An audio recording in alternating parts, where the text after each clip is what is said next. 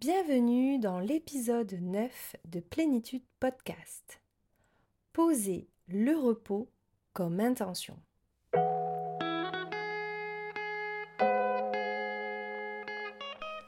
Bienvenue sur Plénitude Podcast, le podcast pour la santé des hypersensibles qui s'adresse à toi si tu souhaites comprendre ton fonctionnement atypique et ses impacts sur ta santé pour savoir comment te réguler et retrouver ta vitalité. Je suis Julie, professeure de yoga et naturopathe hypersensible. Et sur ce podcast, je te livre des clés de compréhension et des outils concrets pour te rendre acteur, actrice de ton mieux-être et de ta santé.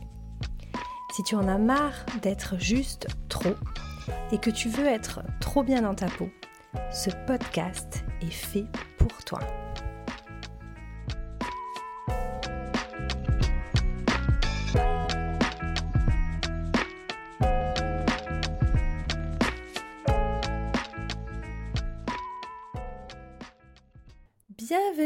Dans ce nouvel épisode. Avant de démarrer, je vais te lire l'avis que m'a laissé Nat Denevan. J'écoute le podcast Plénitude de Julie depuis le premier épisode et j'avoue que je commence à m'impatienter de la sortie de chaque épisode. Ce podcast permet de découvrir des pratiques et des informations intéressantes et enrichissantes pour gérer ses émotions, son stress, ses troubles, en tant qu'hypersensible. Un grand merci pour ce podcast. Merci à toi, Nat Denevan, pour cet avis. Ça me fait vraiment toujours très plaisir de lire vos petits messages, alors n'hésitez pas à venir me laisser un petit avis. Alors, on va à présent rentrer dans le vif du sujet. Le repos. Quel sujet? Quand on parle d'hypersensibilité, on parle très souvent de fatigue. En effet, la fatigue, c'est vraiment un sujet majeur quand on est hautement sensible et que notre système nerveux est continuellement en activité. Apprendre à se reposer, parce que ce n'est pas inné pour tout le monde, c'est vraiment important. Et c'est d'ailleurs pour ça que j'ai décidé de t'offrir en ce début d'année un calendrier de l'après-fête avec 21 jours d'astuces pour te reposer et te relaxer en profondeur. Donc si tu écoutes cet épisode lors de sa sortie et que tu n'as pas encore reçu ton calendrier, tu retrouveras dans les notes de cet épisode le lien pour t'inscrire et le recevoir. Tu peux t'inscrire jusqu'au 24 janvier, jusqu'à la fin de ce calendrier. Alors, parlons maintenant du repos. Le repos, c'est un des piliers de la naturopathie. Il est essentiel à la pleine santé tout autant que les autres piliers que sont l'activité physique, l'alimentation, l'élimination et bien vivre ses émotions. Le repos, c'est un moyen de recharger nos batteries, d'équilibrer notre quotidien au rythme effréné et d'apaiser notre système nerveux. Alors la question est, peut-on choisir d'apprendre à ralentir, de faire moins et d'être plus eh bien, il faut d'abord se pencher sur la société dans laquelle on vit, puisque aujourd'hui on vit dans une société d'hyperproductivité qui met uniquement en avant la productivité. On est obsédé par le besoin de faire et quand on prend plus de temps de repos, on peut facilement être qualifié d'être quelqu'un de paresseux. À ce titre, une euh, de mes mentors en yoga restauratif, qui est donc Lizzie Lazater, c'est la fille de Judith Hanson Lazater qui a développé le yoga restauratif en Occident, elle a demandé un jour à sa communauté de répondre à la question Je résiste à me reposer car, en fait, de compléter cette phrase. Qu'est-ce qui fait que vous résistez à vous reposer? Eh bien, j'ai trouvé les réponses tellement incroyables que j'ai envie de te les partager dans cet épisode de podcast. Voici la plupart des réponses qui ont été euh, données à cette question. Alors, je résiste au repos parce que mon esprit me dit de continuer et de me reposer plus tard. À cause de ma culpabilité, culpabilité de me reposer alors qu'il y a d'autres choses à faire, culpabilité d'être paresseuse parce que j'ai toujours l'impression qu'il y a encore quelque chose à cocher sur ma to-do list. parce que ce que je ressens quand je me repose n'est pas toujours confortable. Parce que mon corps bourdonne à l'intérieur comme une abeille travailleuse. Parce qu'il y a toujours un million d'autres tâches à accomplir. Je me rappelle sans cesse que tout n'est jamais terminé. À cause de ce sentiment persistant de culpabilité qu'il y a autre chose à faire. Car je ne pense pas le mériter. Parce que je suis trop occupée que mon esprit ne se reposera jamais car j'ai peur de tomber si profondément dans l'épuisement que je ne pourrai plus jamais me relever. Parce que je vais devoir ressentir tout ce que je ne ressens pas quand je suis en mouvement, une façon de résister à la vérité. Car je ne trouve pas le temps dans ma vie trop rempli. Parce que je remets en question ma perception de la fatigue. Car je pense que je dois tout terminer avant de mériter de me reposer. Parce que je trouve ça inutile. Parce que j'ai tellement de choses à faire que je me dis que je dormirai quand je serai vieille. Voilà pour les réponses qui ont été données. Alors, si tu es comme moi, je suis sûre que certaines de ces réponses font écho avec ce que tu peux ressentir. Elles mettent vraiment en avant ce que notre société a imprimé dans nos cerveaux. Ai-je le droit de me reposer si je n'ai pas fait ce que j'ai à faire avant? Faire est devenu notre priorité au fil des années. Se reposer est devenu à nos yeux complètement inutile ou bien un signe de paresse qui engendre de la culpabilité.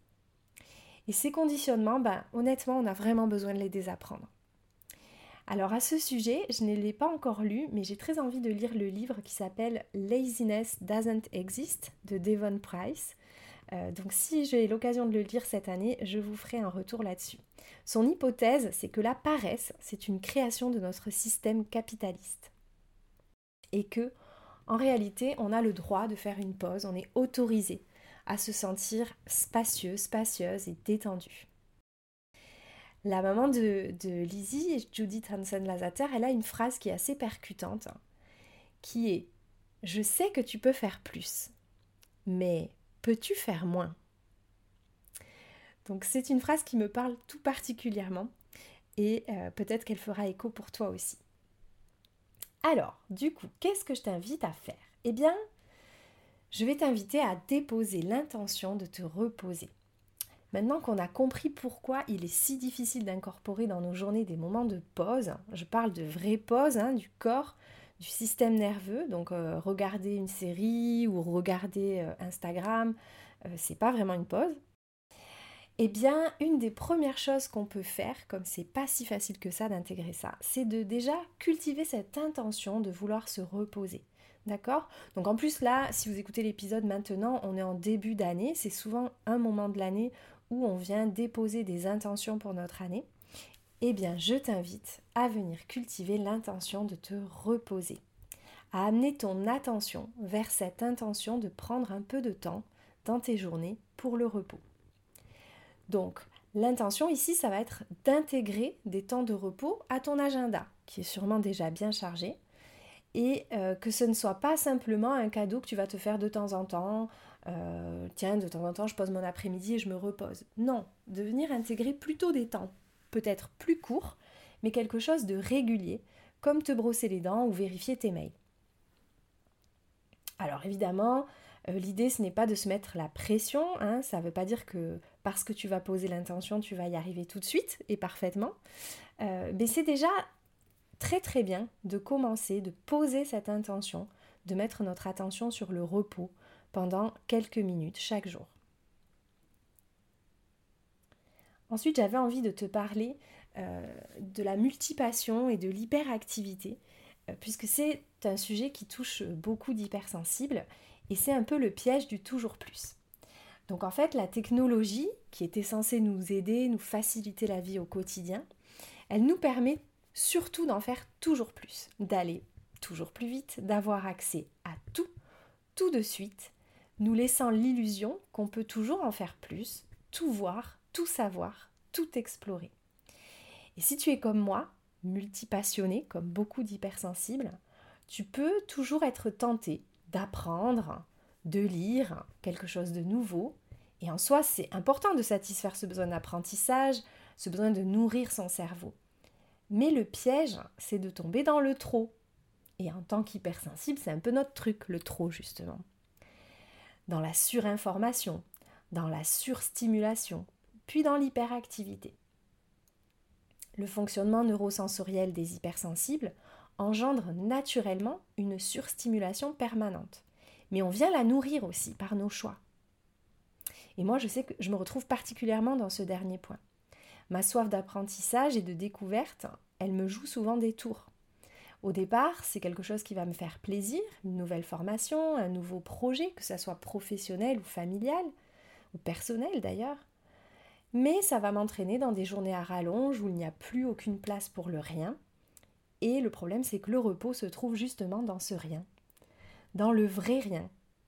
Donc c'est quelque chose que j'essaye de cultiver depuis deux ans. Alors c'est loin d'être parfait, mais j'essaye de cultiver un peu de rien chaque jour, du silence. Et ce n'est vraiment pas facile pour moi. Donc je t'invite à le faire parce que je sais que c'est pas si simple que ça. Alors qu'est-ce qui m'a aidé moi? Eh bien, ce qui m'a aidé, c'est la pratique du yoga restauratif et du yoga nidra. Ça a été une vraie révélation. Euh, parce que justement, ce qu'on apprend à cultiver, bah, c'est à ne rien faire. Il n'y a nulle part où aller. Il n'y a rien à produire. Il n'y a même pas de posture à réussir. En fait, il n'y a rien à faire. On s'installe et on reste dans le rien. Euh, donc ça permet notamment de changer notre rapport au temps. Parce qu'en fait, euh, notre façon de voir le temps va déterminer en grande partie notre façon de vivre notre vie et de voir les choses. Accepter plus de rien dans nos journées, c'est aussi modifier notre rapport au temps. C'est arrêter cette course folle de la vie. Parce qu'après tout, on pourrait se poser la question, après quoi courons-nous? Notre rapport au monde s'est transformé en rapport au temps avec l'évolution de la technologie. La vitesse et l'accélération de notre monde, les modes de transport toujours plus rapides, la communication instantanée, les achats en un clic, les outils ménagers qui font tout, tout seul, ont radicalement changé notre rapport au temps. Mais la question est, que faisons-nous de tout ce temps gagné? Très peu de rien ou de repos en général. En général, on va optimiser notre temps pour pouvoir faire toujours plus de choses. Hein? Donc moi, c'est ce que j'ai fait il y a environ 4-5 euh, ans. Je cherchais par tous les moyens à optimiser mon temps pour pouvoir faire plus de choses qui me faisaient plaisir. Alors ce qui se passait à cette époque-là, c'est que ma fille était petite et du coup j'avais l'impression de ne plus du tout avoir de temps pour faire autre chose que m'occuper d'elle ou le travail. Donc à l'époque, ça pouvait paraître légitime d'essayer de trouver du temps pour moi en fait. Le problème, bah, c'est que cette habitude, elle a persisté. Alors que maintenant, ma fille, elle va avoir 7 ans et j'ai déjà plus de temps pour faire ce qui me plaît puisque elle a besoin de moins de soins au quotidien. Donc elle me prend moins de temps, entre guillemets.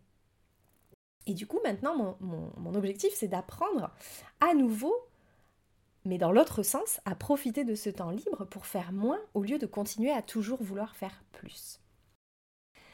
Notre obsession de la vitesse, elle a fini par envahir toutes nos vies, nous faisant oublier combien l'expérience du temps peut être riche. Prendre le temps de vivre, qu'est-ce que ça fait? Qu'est-ce que ça fait dans mon corps? Qu'est-ce que ça fait dans ma tête? Hein? Et je trouve que l'expérience du confinement en 2020, ça nous a permis de réviser notre rapport au temps. C'était une période comme de temps suspendu, très particulière certes, mais qui nous a aussi ramené à un rapport au temps peut-être plus juste. Une autre notion importante à retenir, c'est qu'il y a certaines choses qui prennent du temps. On a besoin de temps pour guérir certains traumatismes, pour apprendre, pour pardonner. Et vouloir aller plus vite que le temps qui nous est nécessaire, c'est vraiment se, rajouter euh, des bâtons dans les roues, ça nous fatigue et c'est peine perdue. Derrière cette peur de perdre du temps, il peut y avoir aussi la peur de manquer quelque chose, de passer à côté de quelque chose, comme si on voulait vivre plusieurs vies en une seule, alors que ce n'est tout simplement pas possible. Et cette peur, c'est vrai qu'elle est renforcée par les réseaux sociaux, puisqu'ils nous montrent en instantané ce que font tout un tas de personnes. Et évidemment, c'est pas possible de vivre tout ce que les autres font, de tout faire comme eux, de vivre tout cela. Euh, D'ailleurs, l'autre jour, j'écoutais un podcast de Clotilde Dussoulier, donc le podcast Oui, change ma vie. Et elle parlait de cette peur de passer à côté, qui porte un nom que je ne connaissais pas, le FOMO, Fear of Missing Out. Et du coup, je vous invite à aller écouter son épisode si c'est quelque chose qui vous parle. Euh, et l'antidote serait de cultiver progressivement la joie de passer à côté de quelque chose qu'elle appelle le JOMO, Joy of Missing Out. Donc ici, il s'agit de profiter de son temps sans se sentir coupable de ne pas faire ceci ou cela, et au contraire d'arriver à se dire qu'on ne voudrait pas rater non plus ce qu'on est en train de vivre ici et maintenant. Et ça, je trouve que c'est hyper puissant. Et je vais terminer cet épisode par aller un peu plus loin sur les pratiques du yoga restauratif et du yoga nidra. Comment le yoga peut être un outil précieux pour nous aider à ralentir et à se reposer vraiment? Eh bien, le yoga, et en particulier les méthodes de type yin, comme le yin yoga, le yoga restauratif, le yoga nidra, le pranayama, hein, les exercices de respiration ou la méditation, ce sont des yogas qui nous invitent à ralentir notre rythme, à passer du temps dans l'immobilité avec nous-mêmes. Le corps et l'esprit au même endroit, en même temps. Les exercices de respiration, c'est l'outil le plus rapide qui est toujours à notre disposition c'est gratuit et c'est très facile de trouver deux ou trois minutes de moments suspendus, comme une bouffée d'air dans nos journées. Et en quelques minutes à peine, on va pouvoir ralentir, profiter du moment présent. Donc pour moi, c'est vraiment le premier pas vers des moments de rien. Revenir simplement à sa respiration plusieurs fois par jour. La méditation, elle, va demander un peu plus d'effort et de discipline, avec idéalement un endroit calme pour s'asseoir, et moi, donc, je vous l'ai dit, hein, je suis personnellement adepte du yoga restauratif et du yoga nidra.